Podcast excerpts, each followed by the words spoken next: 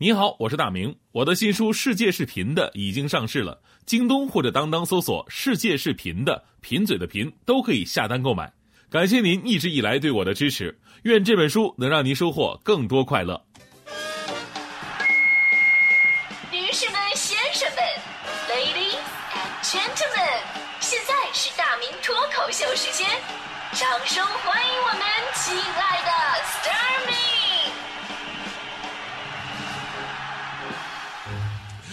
欢迎各位来到今天的大明脱口秀，我是大明。今天呢，咱们说的是关于年龄歧视的话题。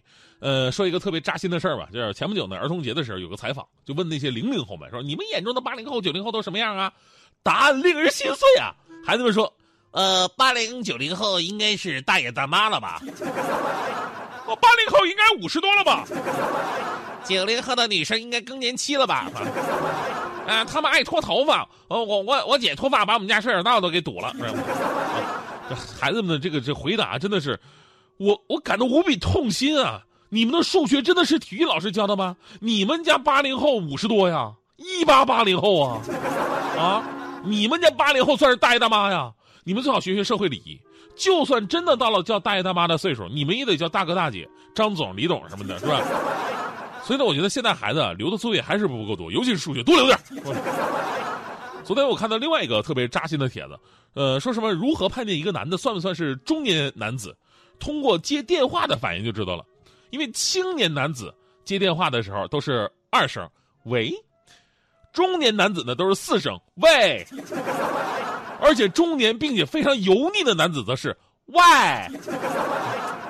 瞬间感觉自己中年油腻被实锤了，这个。所以你会发现，为什么这个世界总是充满了对年龄上的一个歧视呢？对吧？对于我们这些大龄青年无底线的一种调侃。而关于年龄的歧视，其实从小就有了。小的时候，你有什么事儿想问家长啊？嗯，这个，这个，嗯，爸爸，爸爸，你你知道什么是年龄歧视吗？啊，爸爸就会说：“你还小，你不懂。大人的事儿，小孩别插嘴。”非常完美的诠释了什么叫做年龄歧视啊。然后现在更多呀，比方说很多听友发现，哎，就是我们台经常有些人事变动，今天这个主持人没了，后天那个编导走了，是吧？哎呀，这个就是可能啊，也也理解外边的诱惑大，机会多，是吧？但是总有一些主持人呢，能够常年坚守在自己的工作岗位，对吧？任外面如何的遍地黄金，仍然坚持梦想。比方说这个我们台的小马哥，对吧？体育书香的主持人，大伙有种感觉，哎呀，这个主持人真的是爱岗敬业啊。其实真相是这样的，就他们也知道外面的世界很精彩，他们也知道别人家的公司给钱多，但这个招聘启事吧，你都看到一点了，就是一看年龄要求都是在三十五岁以下，一下子干倒一大批，他们想走的是走不了啊，对吧？哎呀，我当然我我个人没走的原因，就是还是因为我爱岗敬业，是吧？这年头，如果您留意过各种的招聘启事，你就会发现了，三十五岁真的是一个分水岭。就是三十五岁以前的，阳光灿烂；三十五岁以后，这个前景黯淡。按理来说，三十五岁，不少人在岗位上算是学有所成了，是最好的发光发热的年纪。结果一下子就被打上了一个年纪太老的标签儿。对于三十五岁现象，企业的表白是什么呢？说：“哎呀，我们这行业或者特殊工种的需要。”如果一个两个这么说吧，我信。现在大部分的招聘信息都是如此，很多岗位跟年龄一丁点关系都没有。那这个不是托词，那还能是什么呢？说到底，现在还是买方市场，规则游戏的规则啊，主动权掌握在用人单位手里边。招聘过程当中，他们几乎占了所有的话语权，就不断抬高自己的招聘门槛，性别歧视、年龄歧视、外形歧视，甚至星座都要歧视，导致很多人都不敢说自己是处女座的。你说你招出一个工工作岗位是吧？呃，你要是招那个 TFBOYS 这种小男团、小鲜肉组合也算了，三十五岁是不行。你招聘的是一个普通的工作人员，你嫌人家老，你这个没道理啊！老怎么了？你又不煮着吃，是吧？老有老的好处啊，他们拥有丰富的理论和实战经验，技术水平高，而且因为上有老下有小，他们更珍更珍惜这个工作机会，稳定性更强。而且呢，因为经历丰富，他们在处理一些复杂事情上的经验会优于年轻人。对于一家单位来说呢，一个完整的人才结构应该是多元化的，让年轻人、中年人甚至老年人都能够发挥优势，取长补短，这样的企业才能既充满活力又少走弯路。而在国外呢，很多知名的大公司在招揽人才的时候，并不以年龄论英雄，拿美国举例子吧，他们政府的高科技雇员当中，仅有百分之十的人在三十五岁以下，百分之五十五的人都是在四十五岁以上。那反观我们，不仅招聘的时候呢，三十五岁以上被歧视，我跟你说，有的行业就连自己员工到三十五岁了，都会有种危机感。前两天有一篇爆款的文章啊，被疯狂转载在朋友圈里边，呃，叫一位十五年资深 HR 直言，清退三十五岁以上基层员工早已是公开的秘密。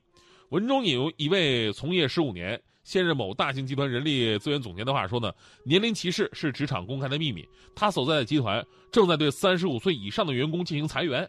他每天都要召开部门会议，安排与部署员工面谈与劝退工作。他发现人事啊，有的时候做的真的是不是人事儿啊，是吧？所以呢，现在想想，哎呀，我还跳什么槽啊？我们台啊，没对我卸下手一枪，已经是对我最大的恩赐了。我一定要努力工作。那昨天我看到另外一条新闻。说这个美国洛杉矶有一名五十八岁的妇女在职场上遭遇到年龄歧视之后呢，被迫辞职了。在工作期间，她频频遭遇主管跟上司的无理对待以及言语上的攻击。她经常被讽刺：“你已经与时代脱节了。”或者说：“我们这里需要更年轻的员工。”甚至被辱骂：“你这个愚蠢的女人！”，我跟你说，如果这话说说说我们的话呢，也可能就忍气吞声了，对吧？而且说：“对，您您您说的对。”然后回家呢。用那个微博小号发一条，你才是最愚蠢的人，这是我们的特点。但这位外国大姐勇敢的用法律武器捍卫了自己的尊严。最终，洛杉矶高等法院在六月二十六号下令，这个遭起诉的公司呢必须支付这位外国大姐损失赔偿。我看了一下，赔偿多少啊？一共约合人民币是一亿八千万。我从来没有觉得面子是这么的值钱呐。中国人民大学的相关专家说了，说现在啊，就业歧视在，呃，年龄歧视在就业市场上可以说是愈演愈烈了。如果任其发展下去，劳动市场就不可能正常发育成长，最终必然损害政府促进就业的战略和经济社会的健康发展。所以我们真心呼吁出台更加明确的相关的社会的法律法规，保护那些大龄的但其实正值能力鼎盛的劳动者。其实也是保护我们的社会就业结构更加合理、更稳定。当然，最后也要说呀，说一句，这个三十多岁的人啊，咱们也自强，对吧？这个年纪最怕什么呢？有了工作经验了，然后开始混日子、老油条了，甚至自己的心态都发生变化，觉得自己老了，天天回忆过去。我就说啊，是我我个人有一阶段真的有那种想法，就是哎，我我太老了，我情怀呀，我回忆呀，我想当年啊啊！但是我每次去医院的时候，大夫都鼓励我。告诉我，其实还是很年轻的，因为我去医院的时候，大夫经常跟我说这么几句话嘛。哎呀，年纪轻轻就高血压了呀，年纪轻轻就痛风了呀，年纪轻轻就肾虚了呀，年纪轻轻这医保卡就没剩什么钱了呀。我说大夫，你怎么小声点我不要面子的吗？始终滚烫，不惧跌跌撞撞，百炼成钢，千军难挡。路接长无妨，梦想在我远航，到达任何想去的地方。世界是一张网，浮沉有众生相的光，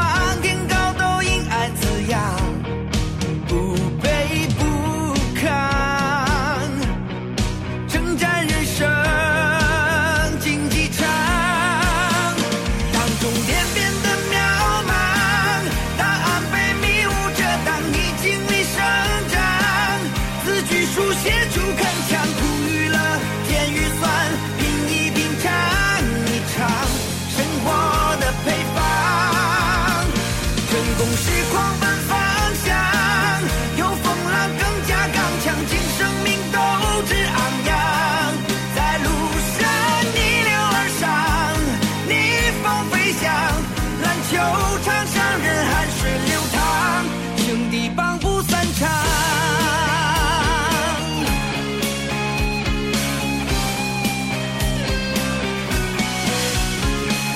摔倒时不逞强，飞高借你翅膀，并肩每天更新篇章，跟命运博弈较量，一起分担与分享。时代会给你丰厚奖赏世界是一张网浮沉有种声响地广天高都因爱滋养不卑不亢。